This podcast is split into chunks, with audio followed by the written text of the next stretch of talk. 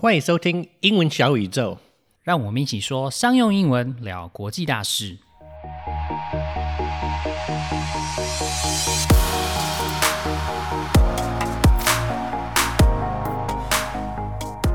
最近台湾爆发的疫情呢，相信让很多人开始警觉到，其实只要一疏忽啊，新冠肺炎就会开始大规模的传染。而且因为这个病毒的特性呢，在爆发之后要控制下来，其实是需要一段时间的。Yes, that's because there's a delay between the time of infection and the time of symptom onset. And this time period is also called the incubation period.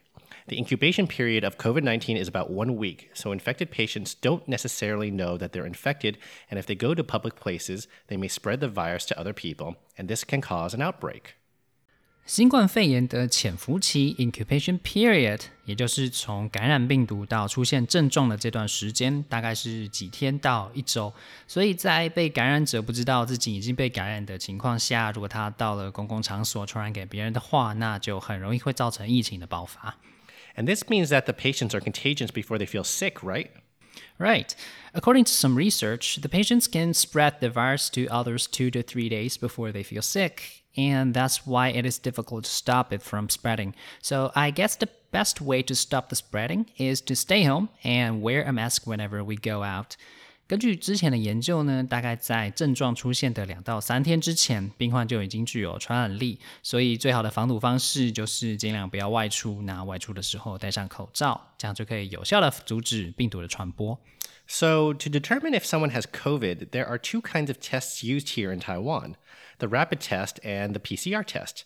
Here, when a person is either showing symptoms or has been in close contact with someone who's been infected, a rapid test kit is used for screening purposes.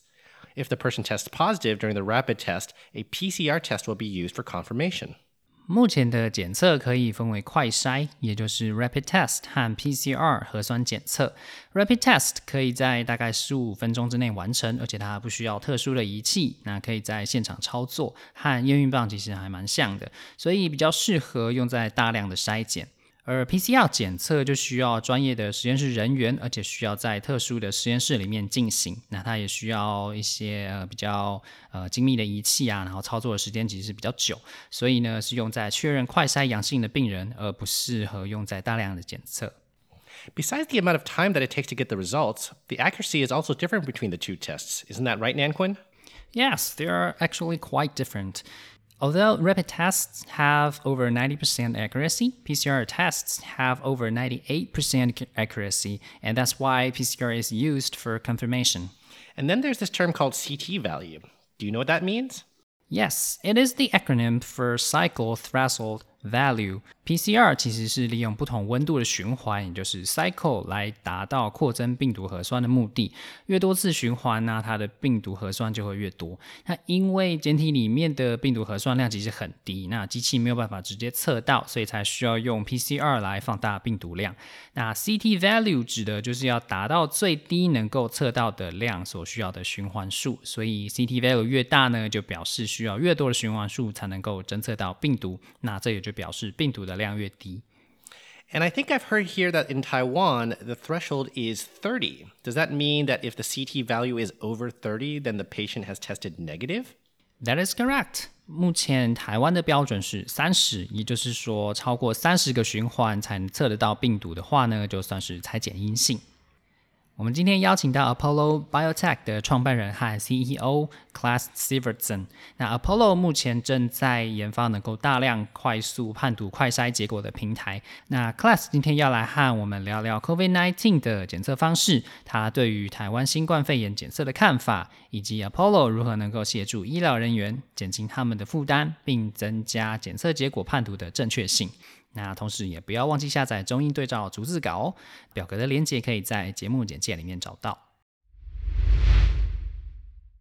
Today we're talking to Clas Sivertsen about COVID-19 testing. Clas is the founder and CEO of Apollo Biotech, where he and his team have developed the IX Result Cloud, the innovative and efficient COVID 19 mass testing platform, which allows for secure, real time test aggregation over the cloud. He holds degrees in organic chemistry, electromagnetics, physics, and electrical and computer engineering. Hi, Clas. Hey, Ping. Uh, how are you? Or should I call you Clifford? Both are fine, thank you. Yeah. All right, great. So, I think many people are familiar with the fact that there are two main kinds of COVID tests the rapid test, which is less accurate but produces results quickly, and the PCR test, which many people probably know takes longer but produces more accurate results. Can you explain how each test works and their pros and cons? When it comes to PCR, uh, PCR is and rapid testing are the samples are usually collected in the same way. Now, how the samples are collected depends on how the FDA approval was filed for that particular test kit at the time uh, when it was applied for the approval. But it's usually done by traditionally by a nasopharyngeal swab, which goes all the way back through your nose uh, Mhm. down to the back of your throat, which is very uncomfortable. So that method is now being replaced by the just a nasal swab, which is goes right inside uh, your nostril, Mhm. uh, typically on both sides. Uh, about five seconds uh, swab on both sides, uh, just about an inch into your nostril Mhm. uh, on a swab. So that that's common for both methods. That's the sample collection part. So then it goes into, uh, in the case of PCR, it goes into a viral transport medium and gets sent off to a lab, right? Okay. Well, with rapid testing, the testing is actually done on site. So uh, the swab is placed into a uh, extraction buffer uh, that uh, opens up the uh, epithelial cells, uh, lets the virus out if there is any, Mhm. and then there's some detergents and some other chemicals in this mixture that um, helps to uh, helps the chemical reactions to go and particularly dissolve things like snot and, and hairs and Mhm. you know. So um, uh, in the case of PCR, like I said, that has to be sent to a lab, right? So um, at the lab, there's a process of labeling and uh, logging the results. Then there's a number of s- steps that he has to follow. There's a reagents that has to be mixed into and primers Mhm. and uh, some enzymes. So there, it's quite a quite a quite a process to do on the on the on the back end lab side f- for a PCR test, and then eventually it goes into the thermal cycler uh, that cycles the temperature somewhere between 60 and 95 degrees C a number of times. So that's when you see the what's called a CT value for a PCR test. That's the number Ah, of Got it. a yes. cycle threshold, basically, is how many times you have to cycle before uh, you get a let's let's call it a weak positive result Okay. or strong positive result. So Mhm. that's the cycle threshold. So um, yeah, so that's PCR. Now rapid testing can be performed typically on site, Mhm. Um, where the test or nearby where the test is taken. So the the advantage of that is obviously the time Mhm. that it takes to develop the test and the time it takes to get the results.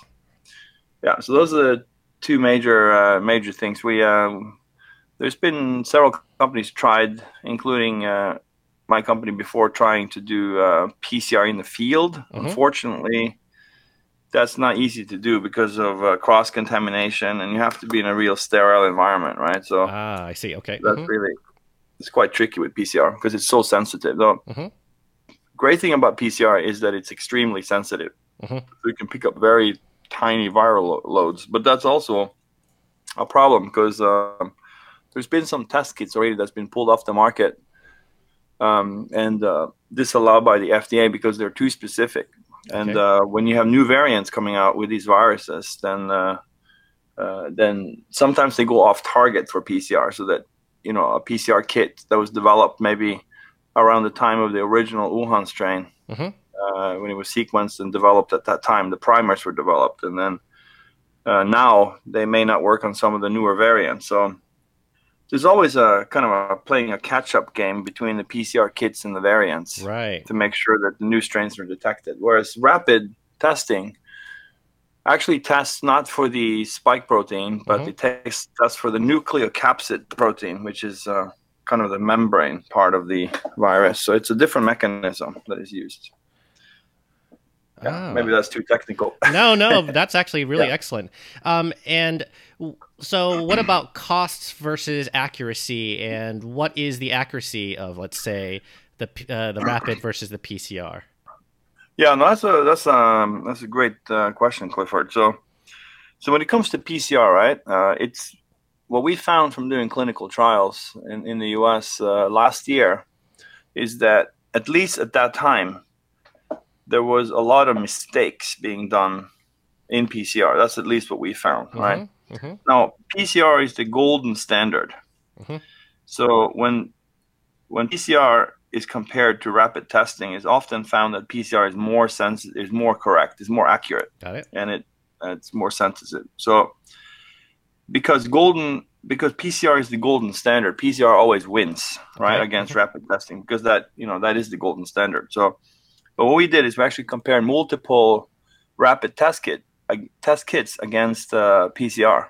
Mhm. So what that what we found then is that PCR was was wrong in our study about one in fifty times Okay. and that's quite substantial. That means that one out of every 50 samples can be either a false positive or a false negative, That's right? two percent. Yeah. Yeah, that's pretty pretty high, right? But normally you wouldn't discover that because you do one PCR test, right? Mm-hmm. But what we did is we did actually four tests for every. Um, we did three rapid test kit uh, test samples, and then we did one PCR sample. And we compare all three. So we found that sometimes the rapid test kits would agree with each other, but it wouldn't agree with the PCR. Okay. So what that means is that either the sample was taken incorrectly or there was a mix-up of the patient. So we found both that PCR, you know, this is using a professional lab Mhm. in the U.S., right? Just where you send off the sample. So, you know, if you're dealing with a high-pressure environment, uh, that can be uh, sampling mistakes. There's labeling mistakes. There's transportation mistakes. There's mistakes when they load it into the machine. Mhm. There can be, you know, there's maybe they're running on a red eye shift and is uh, the pressure is high and Right. You know a lot of their staff is out with covid themselves. So you know all these factors causes pcr to have um, you know pcr is great. There's no question about that. That's you know it's a really great uh, technique. But you know because of the circumstances it's suffering a bit from uh, from human error. Mm-hmm. Yeah. yeah. So that's what we find is that uh, there's a bit of human error uh, in uh, in pcr Mhm. and that uh, you know the and it also takes uh, typically a couple of days to get the results back. So for example if you want to fly out of country a lot of countries require pcr testing Mhm. or they require at least testing and so that you know because of the time that it takes that has to be done perhaps three days before uh, before flight Mhm. now we know from the viral viral load and how it uh, how it increases from the time of infection over a couple of days, right? And then it really ramps up. So so we know that if you test three days before, whereas as three days later, the difference in the viral load can be substantial. Mhm. So even though you test three days before with PCR, uh, if you test three days later with a rapid test kit, for example, a few hours before you fly, then you have a higher chance of catching somebody who was at the stage of an infection where they didn't show any Right. symptoms. Mm-hmm. Right? Yes, of course. So what's better? Is it better to do three days before and then, or, or just three hours before maybe, and then you Mhm. get you can catch more people. Mhm. Yeah. Um, Very interesting. catch more disease. Yeah. So th- there's actually a couple of videos that's been done by some some very smart and famous people. Uh, Ah. One in particular, Michael Mina. He's he's produced a lot of videos that Mhm. explains this in detail, and um, yeah. So so it's definitely uh, something to look at. Got it. Okay. So we're in the middle of the worst outbreak that the island has seen throughout the pandemic as we record this. And so, of course, there are some differing opinions around the number of tests that we should be doing to mitigate the spread. So, based on what you know about Taiwan's testing capacity and strategy and the trajectory of the outbreak, do you think what the government doing is is doing is sufficient? Um, I think that uh, the at least on the PCR testing side, uh, it looks like that like Taiwan had uh, sufficient testing capacity, but um, that's the. I think PCR should really be done just to confirm Mm-hmm. uh, confirm cases, right? So uh, there's been there's been cases in there's been there are there are other countries that is actually doing the opposite. They're using rapid tests to confirm PCR because as there some new strains out come as new strains come comes out, then uh, the rapid test kits are able to take some of the variants. Mhm. So particularly in the cases where people have the symptoms, Right. then uh, symptoms of COVID, but they test negative with PCR. Uh, Mhm. The recommendation, at least in uh, France and some other countries, is that you should do a rapid test kit to make sure that you're not dealing with a new variant that the particular PCR test kit that they're using and are, is not picking up. So um, when it comes to the um, Taiwan government's response, right, we we've been trying to push this for a while Mhm. um, to hospitals and, and the airport and um, talking to airlines. And um, I think uh, Taiwan was, you know, the irony is that Taiwan has quite a few rapid test kit vendors that we've been working with, right? Right, of But- course, yes. Yeah. yeah, but Taiwan themselves have not really uh, adopted this technology for, for domestic use. hmm So I think that's that's been the scramble now in the past uh, month, just about now to to try to get that through and, and Mhm. put in procedures in place. So we have we have experienced, uh, or we have the experience from other countries like the United States and, and Europe to do rapid testing there. hmm Yeah.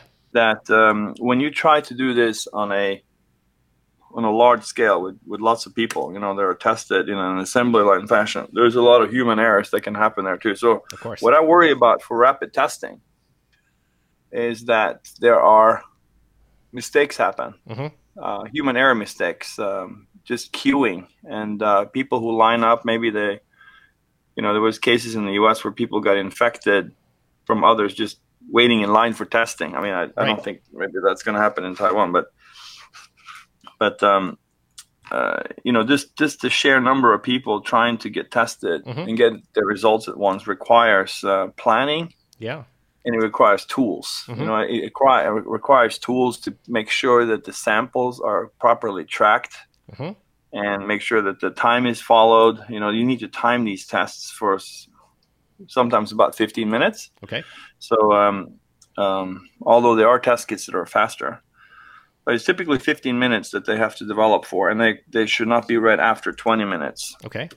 But I think the biggest problem with rapid testing uh, that we have seen, and we've seen this in clinical trials and preclinical trials and actual lab testing, is that when you try to read these tests by the human eye, Mhm. uh, mistakes happen both on positive and negative tests. Got it. Yeah. So you can, yeah. So you can imagine um, that uh, when you, if you're sitting there all day long, just reading hundreds of people's of tests, Mhm. and with full, you know, because these are biological samples that you've just taken out of uh, somebody who could potentially be a, a COVID carrier, right? Right. So you have to wear PPE, right? Mhm. So um, imagine sitting there with a disposable face shield and a pair of glasses and a mask that are fogging up, right? And you, you try to sit there and then and then watch, you know, for a very weak positive line Mhm. happening in these test kits. It's a tough job to make And- mistakes. and you're gonna make mistakes. So we we've we've actually tried this um, comparing uh, visual reading Mhm. to machine reading, and we find that uh, when the tests are negative, Mhm. um, it's almost hundred percent of the people who read those tests are negative. It's very rare that somebody reads a negative test Wrong. that is actually a positive test. Right. That's that's that's not rare. But and when the test is, is extremely positive, like when somebody is in the middle of an infection at the height of the viral load, Mhm. right? Which is probably after a week, between a week or maybe up to two weeks. Mhm. You can also read the test uh, quite easily, but the the testing line is very pronounced. Mhm. Right. The problem, the problem is when somebody is right in the beginning of an infection where they where they where they have yet to be symptomatic. So it's either asymptomatic where they, they will never have symptoms, they don't Mhm. even know they have it, Right. or they can be pre-symptomatic, meaning that the symptoms will come later. They just haven't experienced any of the symptoms yet. So Mhm. during that particular phase, that's the most critical one because the, the test line can be quite weak to read. Okay. And that's not often documented in the test kits, and workers are not necessarily trained.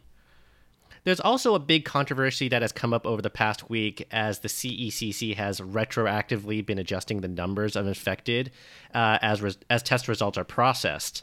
Is this simply Yeah. a matter of capacity, or the fact that confirming a case may require several tests due to such things as like false positives, like we talked about, or is there actually other elements to this? Yeah, that's another great question because if you look at the numbers from around the world, right, Mhm. it's very easy just to look at that as statistical numbers, and the numbers go up and down, and you can filter them by country. And but you know um, where these numbers actually come from is a it's an it's somebody's actual test result in some facility somewhere that has to be congregated and they have to be reported and logged right so Mm-hmm. uh, you know so it's it's understandable that based on the way things are reported right now because you basically have people who who who are this is a new process for for a lot of people here right to Mhm. set up these testing centers it's particularly for rapid testing is that they don't have procedures in place uh, to to um, to document. You know, th- these things are usually just written down on paper and then handed off, and somebody has to log the data, Mhm. right? And then they ha- and then the question is, if somebody is if somebody tests positive by rapid testing, at least the rule right right now in Taiwan is that they have to be confirmed by PCR. Okay. So now you have a rapid test result, and then they have to send those people off for PCR. So now you have a lag for the PCR data, Mhm. but you want to make sure you don't count the rapid data and the PCR data because it's for the same person. So you can understand and appreciate why there is a bit of confusion here Right. in terms of the numbers. So to a large degree, it's a training issue. Then it sounds like. Yeah, or I think it's uh, you know the the good news for Taiwan is uh, I think it's a technology issue. Ah, okay. And the good thing is that Taiwan has the technology to fix this, and it's just a matter of getting these procedures in place. You know, these these results they need to. They, there's no reason why these results cannot be read hmm Yeah. uh, immediately after taken, and then immediately just go into a database that is accessible hmm Yes. by the government, and and that's uh, I think that's the ultimate solution. Right. Which is, I guess, where Apollo Biotech comes in, right? Yeah, well, we've we've, we've seen these problems uh, uh, happen all over the world, right? Right, yeah. Uh, particularly in the U.S. in the beginning, because that's where, uh, at least that's where it started for us, um, and then in Europe. Yeah. So um, experience is that um, you need to get that data, you need to get into the database quickly, you need to report it, and uh, you need to get people uh, uh, confirmation of their test results quickly. Yeah. So yeah, so this is and and all this technology we're we're, we're doing is developed right here in Taiwan. So Right. So Um, that's a great segue to our last question. Um, as the founder of Apollo Biotech, you clearly recognize the importance of processing, storing, and analyzing these test results quickly and accurately, I should add. So, can you tell the audience how the product your team is producing, uh, the IAX Result Cloud, could be used in our current situation? Yes, uh, absolutely. So well, we realized that there's um, the rapid testing world was dominated by a very few companies. Okay. They're big, large, thousand pound gorillas that have a test kit and they have a machine. Mhm. So Apollo was really started around the idea that uh, the testing and and these machines are not developed for rapid testing. They're developed for uh, one-on-one testing. I should say they were not developed for mass testing. Okay. So they're developed for somebody goes into a doctor's office and then they have a machine there. If somebody thinks they have the flu or strep throat, Mhm. um, you know, the doctor can decide to pull out a 35 uh, US dollar test kit and then swab their nose and then wait about 15 minutes and to, and, and get the result. That's Mhm. that was the original use case. So the machines are are limited in in terms of um, life cycle. Uh, you know, some of these machines can only do a few thousand tests before calibration and uh, between calibrations. And, Oh, wow. That's not very and, much at uh, all. No, that that goes quick, right? Right. So what? And then they have many. They have mechanically moving parts. They have levers, and so they're not really designed for high throughput. And uh, just reading the result in the machine can take many seconds. You know, up to twenty or thirty seconds just from a single test. So, Mhm. um, and they're specific to one vendor. So the problem we set out to solve was we wanted to make a machine that can use every, anybody's test kit. So. And, and, and we're not in the test kit business, right? We're, Right. we're just in the machine reading business. So Mhm. so we worked with a number of companies uh, to develop test kits uh, and a barcoding system so that we can basically develop a profile for anybody's test kit. Mhm. You know, whether it's a Korean company, and Singaporean or German company. So they all pretty much follow this a similar type. It's either a cassette or a card. hmm So we have a universal adapter that can accept those tests, and then you can our machine can read anybody else's test Okay. Mhm. essentially. So we do then we identify who the vendor is, and based on the vendor, then we have a profile that is uh, loaded on the fly, and then uh, we can uh, we know um, from uh, lab calibration about the specifics of that cassette. You know, what kind of lights, what kind of LED wavelengths it needs, and so forth. And we do a algorithm to read the test kit. So Okay. test kits are read very consistently every time. You know, the machine doesn't get tired. You know, Right, there- there's no eye fatigue. Yep. hmm There's no uh, the the lighting conditions are very uh, is- is Consistent. similar for Yeah, everything. yeah. Yeah, very consistent. Exactly.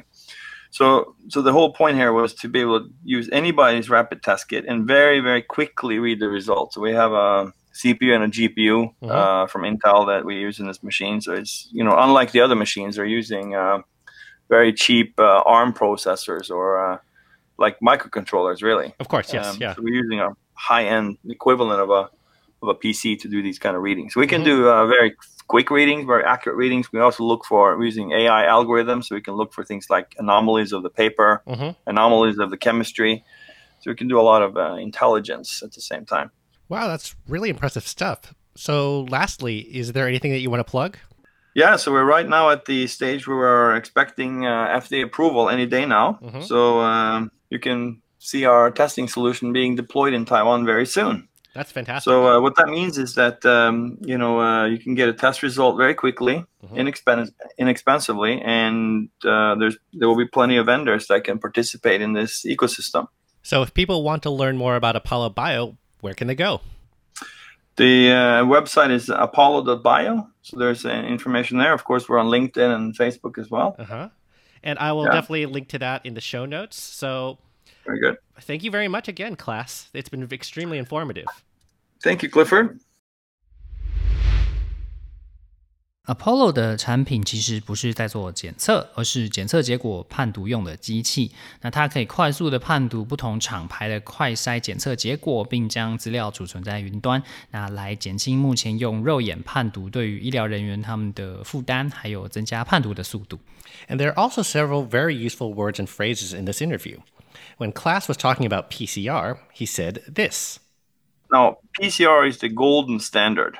Mm-hmm. So when when PCR is compared to rapid testing, it's often found that PCR is more sensitive, is more correct, is more accurate, Got it? and it it's more sensitive.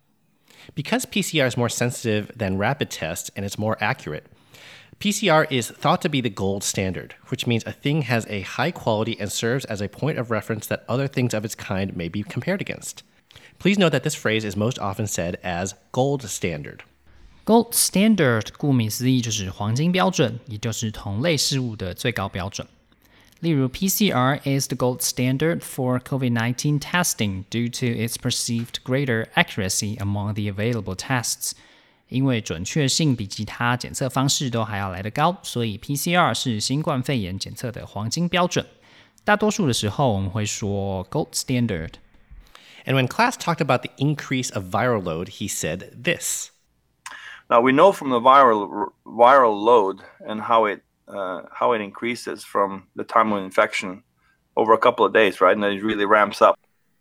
A ramp is a sloping surface connecting two different levels. So ramp up is just like going up from the lower level to the upper level. And it simply means to increase sharply. Ramp 是斜坡的意思，那么 ramp up 顺着斜坡往上的话呢，就是快速增加。例如，the viral load ramps up to a detectable level after a few days of infection。病毒量会在感染几天之后快速上升到能够被侦测到的程度。 最后一个单字是 segue，s e g u e。Clifford 在访谈里面是这样用的。 So that's a great segue to our last question. A segue is a seamless transition between pieces of music or scenes. It's also commonly used just to mean the transition between ideas and topics. It can be a verb, to segue, or it can be a noun, which is how I used it here. Segue 当名词的时候，就是转场的意思，像是音乐或者是电影里面用的转场就是这个字。那其他像是想法或是话题之类的转换呢，也可以用这个字。那当动词用的话，就是转换或者是进入某样东西的意思。例如，He was a great MC who was able to skillfully segue between a diverse group of performers with very different styles。他是一个很棒的主持人，能够很有技巧的连接各种风格迥异的表演。Okay, let's review the words and phrases we learned today. Gold standard, 黄金标准， to ramp up. 快速增加， Segue, 转场。 那我们在这边也感谢所有医疗人员的付出。那有了他们的专业跟辛劳，再加上大家配合政府的防疫政策，才能够让我们度过这次的疫情，尽快恢复正常的生活。 Yes, please stay at home as much as you can to save lives, and instead, use this time to improve your English with us during the pandemic. 那大家也不要忘记订阅我们的节目，还有给我们评价哦。英文小宇宙，我们下次见。 See you next time. Bye. 晴雨英文 Apex Language 提供完全客制化的企业或一对一的专业英文训练。不论你需要的是商用英文课程、团队职场力工作坊、面试，或是专业写作服务，都可以上晴雨英文的网站 triple w dot apex 横线 l a n g dot com，或是 Facebook 搜寻 Apex Language 并留言给我们，让我们帮你量身定做你所需要的服务，加强英文实力，提升职场竞争力。